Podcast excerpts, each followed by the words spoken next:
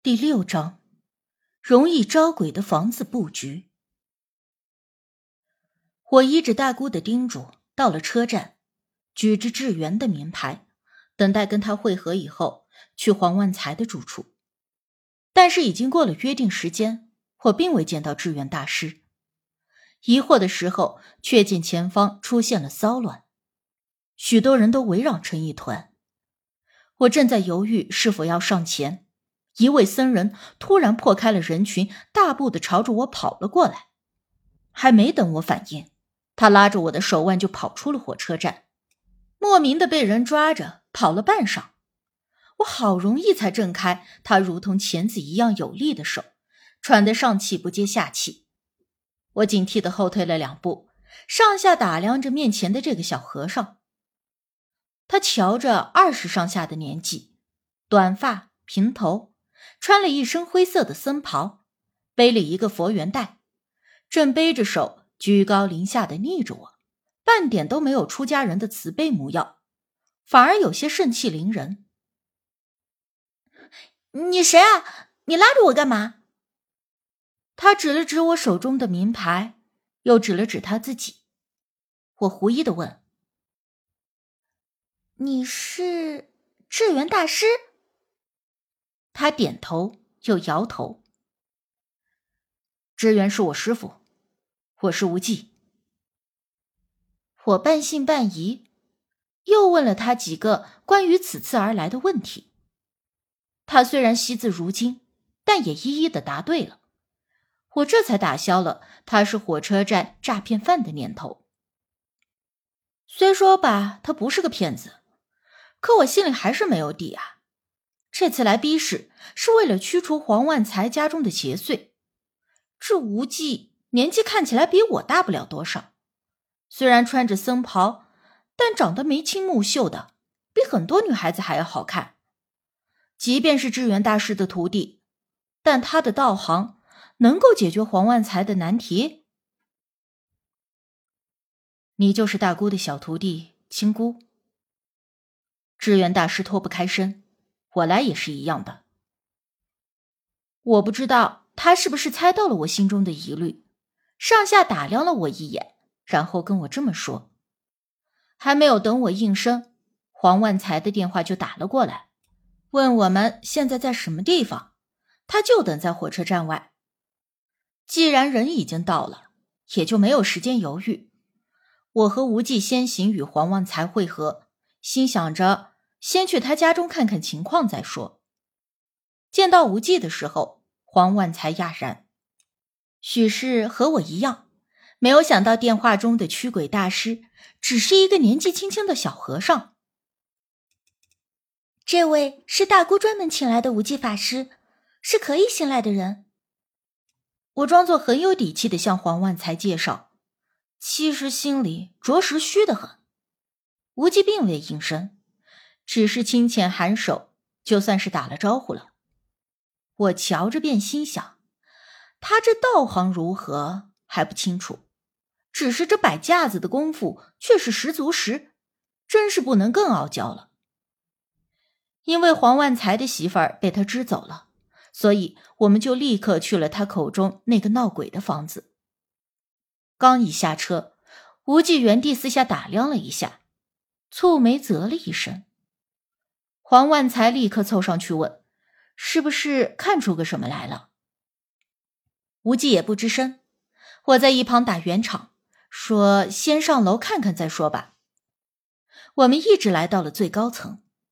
黄万才边开锁边说道：“他这房子当初还是找风水先生给看过的，是极窄，不知道怎么还能闹上鬼了。”他说这话时，我见无忌在旁边若有似无的笑了一下，有点嘲讽的意味。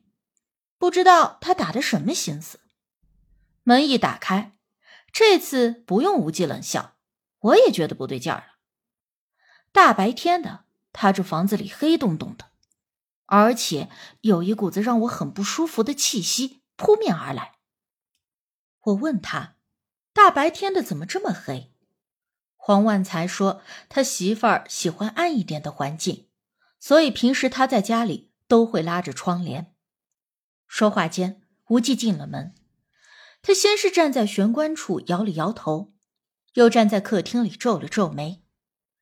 我却无心打量着房子，只觉得这里面的空气仿佛都凝滞了，粘稠的腻在身上，甚至有些喘不上气来。无忌扫了我一眼，走到窗前，一把拉开了厚厚的窗帘。阳光照入的一瞬间，我才感觉身上轻松了些许。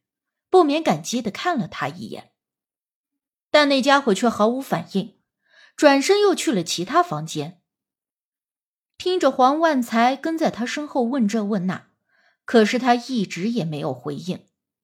过了几分钟，整个房子转了个遍，无忌方才开了口，第一句话就是对黄万才说：“你被坑了。”黄万才听着一愣，我却心下了然。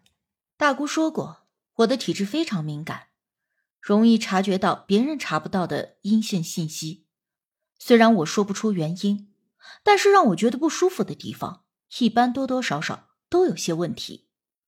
而无忌接下来的话也证实了这一点。他对黄万才说：“这个房子呀，处处为煞，莫说是吉宅，说是凶宅也未尝不可。”黄万才就说了：“不可能。”他找了风水大师给看过的，这房子没问题。无忌也不反驳，只问他这房子住了多久，是否经那所谓的高人指点之后，财运有所提升。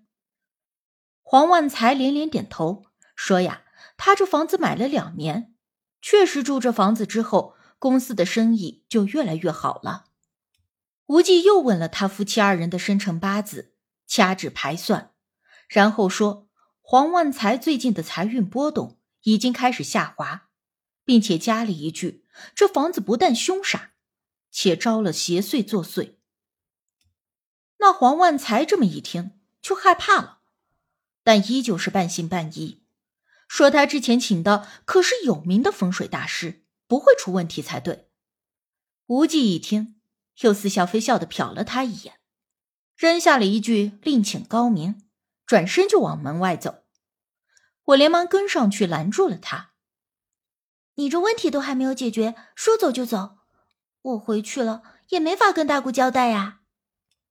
黄万才也赶紧追上来，讨好的笑着说：“不是不信，就还请小师傅给指点一二。”经过我俩的劝阻，无忌这才转了身，并且从他的佛缘袋里摸出了一把鲁班尺，又在房内踱着步子丈量了几处。一边丈量，一边说了几句话：“